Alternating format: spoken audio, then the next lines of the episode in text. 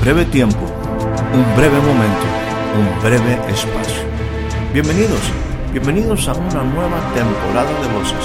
Soy Héctor Rocha y le pido que me permita entrar un momento en su espacio de vida. Durante los siguientes minutos deseo tratar temas que puedan ser significativos y aporten valiosa información para el desarrollo integral de su vida. Bienvenidos una vez más a nuestro espacio de voces.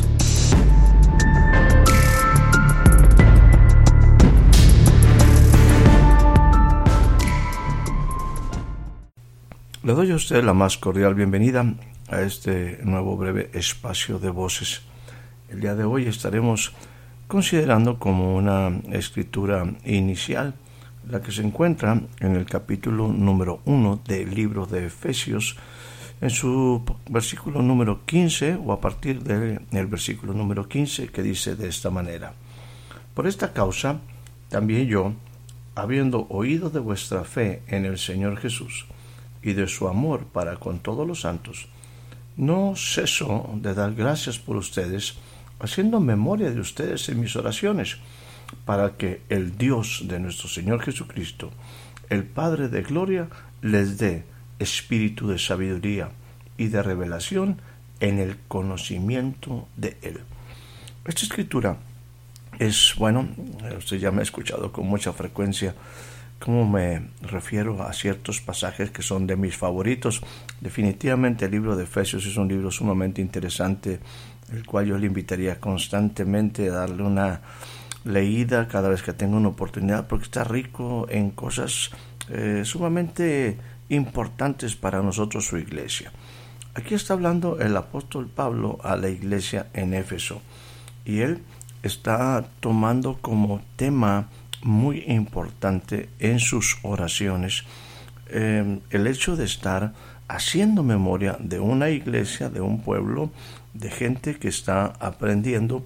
Y bueno, el apóstol cuando hace referencia a, esta, a esta iglesia dice, bueno, yo siempre hago memoria de ustedes en mis oraciones y mi oración al Dios de nuestro Señor Jesucristo, al Padre de Gloria, es que Él le dé espíritu de sabiduría y de revelación en el conocimiento de Él.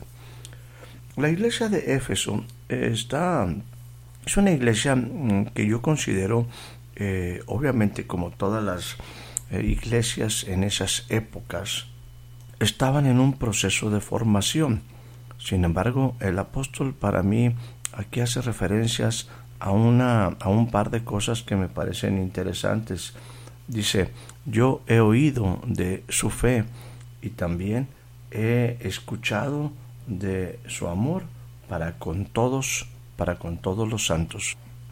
Le vuelvo a mencionar que prácticamente todas las cartas que el apóstol Pablo está eh, ha enviado y que se registran en el Nuevo Testamento eran hacia una iglesia en plena formación. Tanto la carta a Corintios como a Tesalónica, como a Éfeso en este caso, como a Filipos, bueno, este, son, son parte de ese momento donde pues eh, se están dando las directrices en, en algo nuevo que se está viviendo que es la iglesia. Ahora, en este sentido, a la iglesia de Éfeso hay un momento donde el apóstol tiene un reconocimiento de que esta iglesia ha avanzado y permítame eh, decirle por qué eh, aseguro esto, porque él está hablando de una fe que se oye y de un amor para con todos los santos. En primera instancia le diré que, que la fe pudiéramos decir que es algo abstracto, algo intangible, y sin embargo, ¿cómo es posible que algo abstracto e intangible eh, e intangible eh, pues eh, se escuche? Significa que la fe tenía obras, tenía resultados, no era solamente una creencia o no solamente era una serie de convicciones, sino que esa fe tenía hechos y esos hechos eh, son los que se escuchan, son los resultados de nuestras creencias, las acciones de las creencias quizás como lo que en un momento también Jacobo en el libro ahí Santiago, ¿verdad? Que es el mismo personaje, dice, muéstrame tu fe sin tus obras y yo te mostraré mi fe por mis obras. ¿Qué significa esto? Bueno, que era una fe que ya tenía acciones, que la gente lo que creía lo practicaba, que la gente estaba avanzando y poniendo en práctica su fe y eso se traducía en hechos. El segundo indicio de que esta iglesia tenía pues un nivel de madurez es como lo menciona el apóstol Pablo, un amor para con todos los santos. Eh, no quiero hablar del amor de nadie, quiero hablar de, de mi amor. Y en ese sentido, si yo tomo, por ejemplo, la referencia de Corintios 13, de la primera carta del apóstol Pablo a los Corintios, cuando habla y dice, bueno, eh, el amor es sufrido, es benigno, el amor no tiene envidia, el amor no es jactancioso, no se envanece, no hace nada indebido y empieza, obviamente, hablar de, de todas las, las, cosas, las características del amor de Dios, la verdad es que yo como ser humano todavía estoy muy lejos, muy lejos de poder eh, tener ese nivel de amor y por el contrario, como me quedo solamente en un amor muy humano, muy de emociones, pues eh, algunas ocasiones es difícil amar a todos. En este caso el apóstol sí reconoce que ellos y la iglesia en Éfeso están viviendo una experiencia donde hay un amor entre todos los santos. Pero es a partir de esto, de esta base, hablando a esta iglesia de Éfeso, y estamos hablando nada más para volver a hacer referencia al capítulo número uno, el apóstol Pablo, reconociendo todo lo que hemos platicado anteriormente en el sentido del amor y en el sentido de la fe, él tiene una petición que es constante, dice él, lo expresa, yo hago mención en mis oraciones constantemente por ustedes. Y él está pidiendo que la iglesia vaya a otro nivel, eh, pase a un otro nivel que, que él considera que es fundamental. Y en ese sentido, él está hablando de que su petición de oración eh, no es para que sean prosperados, no es para que tengan más dinero, no es para que, eh, bueno, tengan, eh, no sé, muchas cosas que como generalmente pedimos en las oraciones. El apóstol está centrando su oración, está centrando su esfuerzo, está concentrado en que esta iglesia adquiera algo que es sumamente, sumamente importante. Él da gracias a Dios por estas gentes, pero dice, yo le pido al Dios de nuestro Señor Jesucristo, al Padre de Gloria, que Él les dé espíritu de sabiduría y de revelación en el conocimiento de Él. Espíritu de sabiduría, espíritu de revelación en el conocimiento, en el conocimiento de Dios.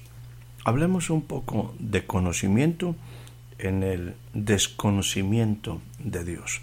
Mire, en el capítulo número 15 del Evangelio según San Juan, bueno, previamente a este pasaje Jesús habla de que Él es la vid y que nosotros somos los pámpanos, todo pámpano que en mí no lleva fruto será desechado, permanezcan en mí para que lleven fruto. Bueno, hay un momento donde este, el Señor en el versículo 17 del capítulo 15 dice, esto les mando, que ustedes se amen los unos a los otros. Sin embargo, habla aquí de, en este caminar de sus discípulos, está él educando, está él enseñando, está él instruyendo a sus discípulos, eh, hace una advertencia en el versículo 17, perdónenme, en el versículo 18 dice, si el mundo les aborrece, sepan que a mí también me aborreció antes que ustedes.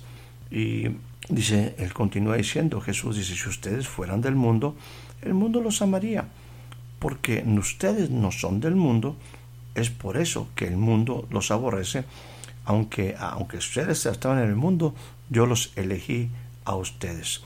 Ahora, en ese contexto, este, es que quiero hablarle de algo que él está Jesús, insisto, está compartiendo Y me paso o voy directamente al, al capítulo 16 y empieza a decir lo siguiente.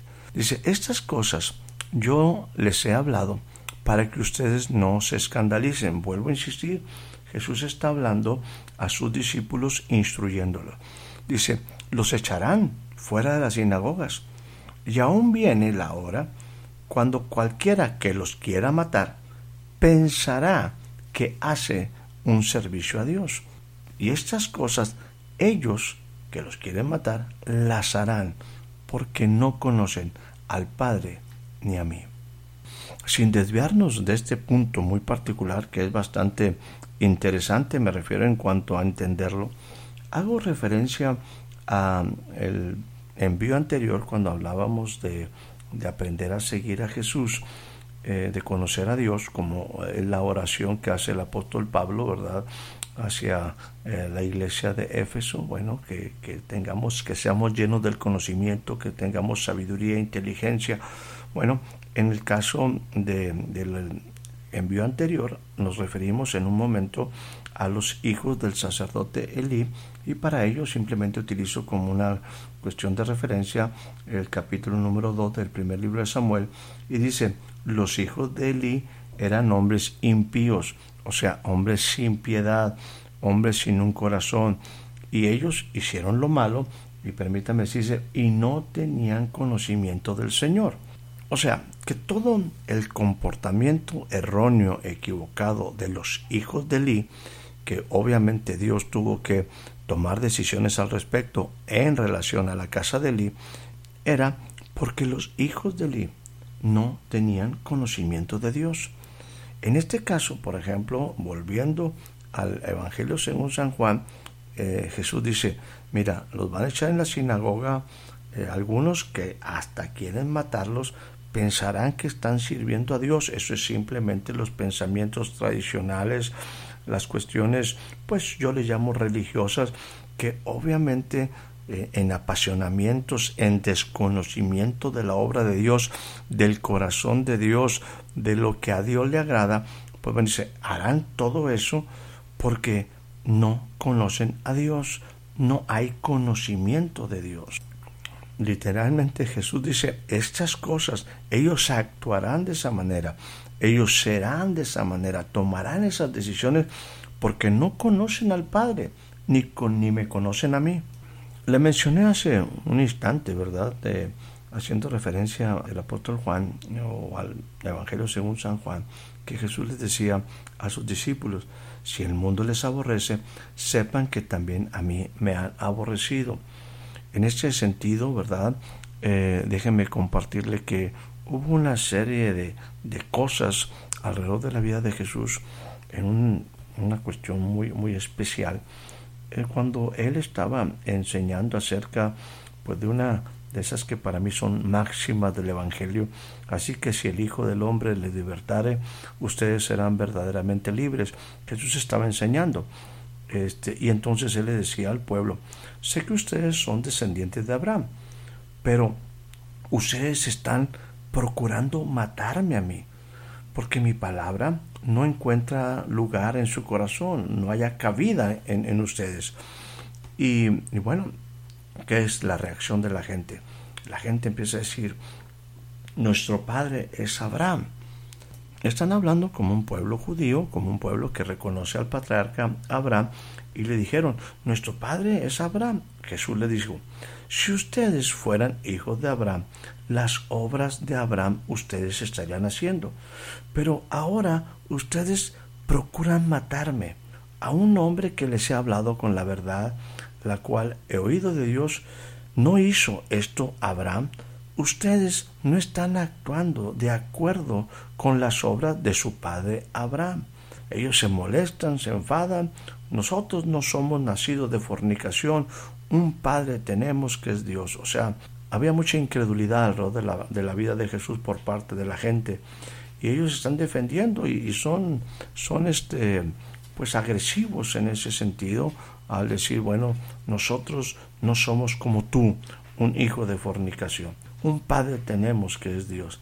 Jesús les dijo, si ustedes tuvieran por padre a Dios, ciertamente me amarían porque yo he salido de Dios, he venido, pues, y de Dios he venido. No he venido de mí mismo, sino que Él me envió. Pero ustedes no entienden mi lenguaje, porque no quieren escuchar mi palabra. Y entonces Jesús ahí le dice, ustedes están haciendo las cosas, no quiero mencionar otros detallitos por ahí, pero lo pondría de esta manera, ustedes están haciendo las cosas diferentes a como el Padre Dios las haría. Permítame aquí cerrar este punto en base a los ejemplos que he estado dando. El asunto aquí es el comportamiento equivocado de los hijos de Eli en el sacerdocio es porque no conocían a Dios, por lo tanto era gente sin piedad.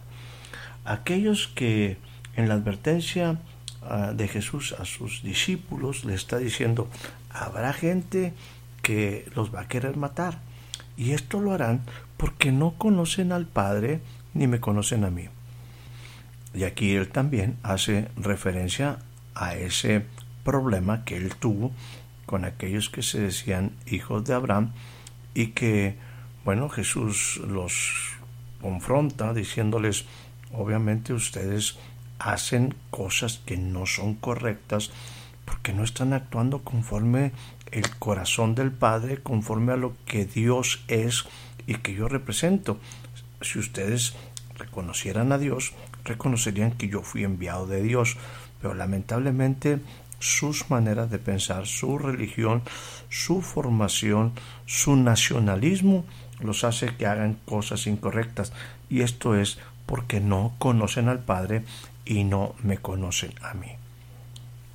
Una vez establecido esto, ¿verdad? Eh, bueno, tiene mucho sentido entonces, ¿por qué la preocupación del apóstol Pablo hacia la iglesia de Éfeso, hacia la gente que se estaba desarrollando en la iglesia ahí llamada de los Efesios, ¿verdad?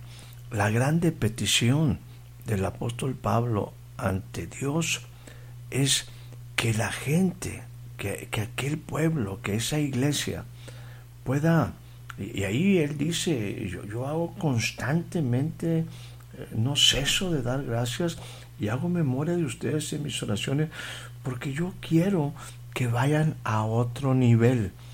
Y quiero que el Dios de mi Señor Jesucristo, el Padre de Gloria, a ustedes les dé un espíritu de revelación en el conocimiento de Él un espíritu de sabiduría y que puedan conocer a Jesús, que puedan conocer el propósito de Dios. En esto el apóstol es, el apóstol Pablo es intenso. Mire la manera como él eh, manda una carta también a, o incluye en una carta que él envía a la iglesia en Colosas y dice lo siguiente en el capítulo número 2, versículo 1. Porque quiero que sepan cuán grande lucha sostengo por ustedes, también por los que están en la Odisea, por todos los que nunca han visto mi rostro, para que ustedes sean consolados, que sus corazones sean consolados, que se unan en amor, fíjese lo que dice aquí, hasta alcanzar todas las riquezas del pleno entendimiento, a fin de conocer el misterio de Dios el Padre y de Cristo en quién están escondidos todos los tesoros de la sabiduría y del conocimiento. Dese cuenta si el, apóstol no está realmente apasionado y convencido de lo que le está compartiendo, de la importancia de que la iglesia sea, tenga la capacidad de alcanzar todas las riquezas del pleno entendimiento. Él está orando a la iglesia en Éfeso Dice, para que el Dios de nuestro Señor Jesucristo les dé espíritu de sabiduría, espíritu de revelación en el conocimiento de Él. Y ahora aquí, a la iglesia de Colosenses, dice, ¿por qué es importante esto? Porque ustedes deben de conocer el misterio de Dios el Padre y de Cristo. ¿Cuál es ese misterio? Que en Cristo están escondidos todos los tesoros. Entiéndalo bien, en Cristo están escondidos todos los tesoros de la sabiduría y del conocimiento. Cuando Juan el Bautista va, ve a Jesús acercarse y él hace la declaración, Él es el Cordero de Dios, he aquí el Cordero de Dios que quita el pecado del mundo, le dice a todos los que están escuchando por ahí, en medio de ustedes, en medio de ustedes, entre ustedes, está uno que ustedes no conocen. Él también dice, y yo tampoco, yo tampoco lo conocía. Sí, tenía diferentes formas de relación con Él, pero en lo que Él es, en la belleza de lo que Él es, en su propósito, en su destino, en su obra, hay cosas que yo no conocía. Y yo quiero decirles, en medio de ti, en medio de nosotros, en un ambiente de mucha necesidad, está alguien que nosotros no conocemos y que tiene todas las soluciones, todas las respuestas, las cosas que pertenecen a la vida y a la piedad, que nos son dadas por medio del conocimiento de aquel que nos llamó por su gloria y excelencia. Él que nos hace partícipe de una naturaleza divina. Bueno, Él está en medio de nosotros y nosotros tenemos que aprovechar la oportunidad de conocerle, de conocerle, porque en Cristo están escondidos todos los misterios, todos los misterios, los tesoros de la sabiduría y del conocimiento. Todas aquellas cosas que las personas necesitamos para vivir están escondidas en Cristo. Los misterios revelados, los, eh, los principios, la vida misma que está escondida en Cristo. Bueno, es lo que eh, para ti y para mí se descubre cuando yo le conozco. En una forma muy particular. Y quisiera a lo mejor invitarte a que consideras esto como una materia, como un punto a descubrir. El apóstol habla, dice, que los ojos de tu entendimiento, volviendo al libro de Efesios, que los ojos de tu entendimiento sea alumbrado, de tal manera que ustedes sepan, y él habla de que conozcamos tres cosas específicas en relación a la vida con Jesús, en relación a la vida con el Padre. Número uno, la esperanza en la que Él nos ha llamado. Habla de que tú fuiste escogido con un propósito y en eso hay una esperanza.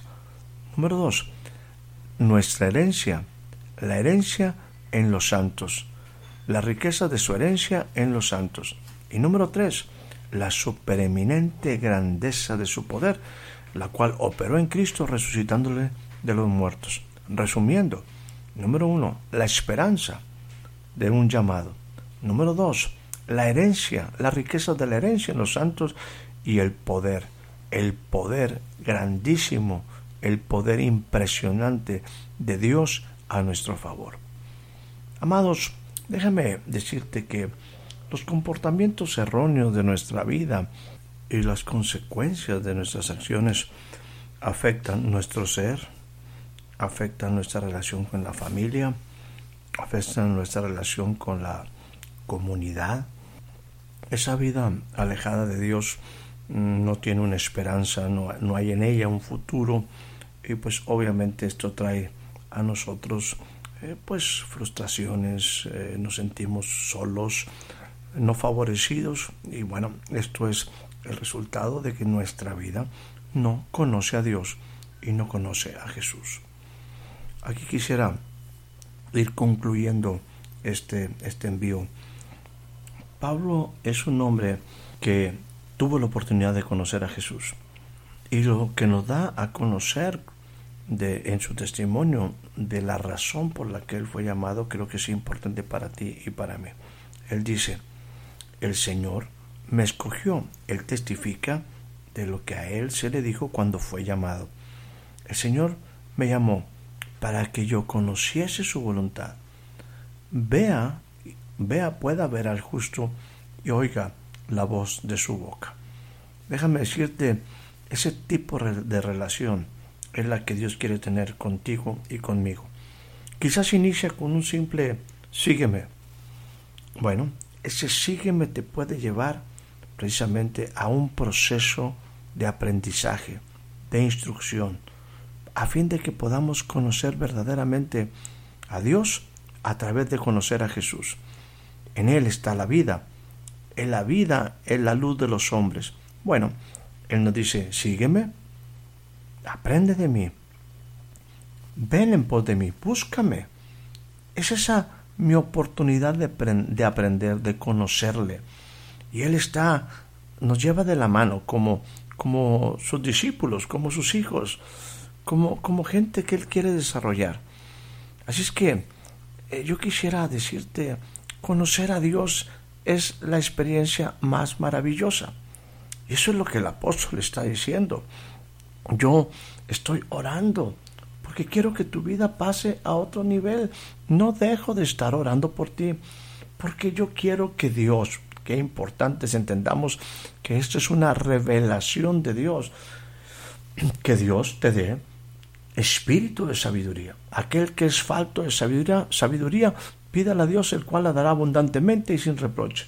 Bueno, el apóstol dice, lo más importante que tú puedes tener es sabiduría, es revelación en el conocimiento de Él. Cuando tú le conozcas, cuando yo le conozca, cuando nosotros le conozcamos, vamos a tener la oportunidad de participar de los tesoros de la sabiduría y del conocimiento déjame decirte, hará nuestra vida diferente. Cambiará nuestra vida. Nuestra vida alcanzará la plenitud. Nuestra vida tendrá oportunidades, habrá destino, habrá descubriremos propósito, descubriremos la esperanza, la herencia, el poder, bueno, todas las cosas que pertenecen a la vida de la piedad que nos han sido dadas, bueno, son para ti y para mí, pero para ello requerimos algo que es sumamente importante y que el apóstol habla que él está orando. Y creo que es un motivo de oración también tuyo y mío, el que podamos orar para que Dios nos dé espíritu de sabiduría y de revelación en el conocimiento de Jesús, en el conocimiento de Dios. Que los ojos de nuestro entendimiento se han alumbrado para que conozcamos las verdades. Decíamos, la herencia, la esperanza, el poder, otras muchas cosas, la vida misma. Es ahí donde está tu oportunidad, mi oportunidad. Es ahí donde está nuestro momento de cambio. Es donde está realmente escondida la vida.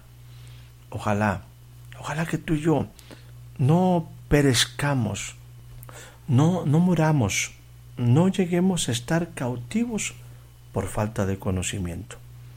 Nuestra vida puede estar llena de mucho conocimiento de diferentes temas. Lo que hará la diferencia es que tú y yo podamos conocer al Dios vivo, ese que está cercano a ti y a mí, que sepamos que aquel que está en medio de nosotros y que no lo conocemos, tenemos la oportunidad de conocerle dispón tu corazón. Busca, busca esta sabiduría, esta revelación. Yo uno humildemente mi oración al apóstol Pablo y le pido, le pido en este momento a Dios que a ti y a mí nos dé espíritu de sabiduría y de revelación en el conocimiento de Él. Que tus ojos y mis ojos sean alumbrados en el entendimiento para que conozcamos aquel, aquel en el cual están escondidos todos los tesoros de la misma sabiduría y del conocimiento, aquel donde está escondida la vida misma, que tú y yo podamos entrar en ese nivel de revelación, de entendimiento, de sabiduría. Eso hará la diferencia en todos los días de nuestras vidas en todos los ambientes que nos rodean, hará verdaderamente nuestra vida de propósito y destino. Libres por conocer la verdad, por conocer al verdadero, por conocer a Jesús. Que tengas una excelente noche, una excelente tarde, un excelente día. Espero haya disfrutado de este breve espacio de voces. Soy Héctor Rocha. Hasta la próxima.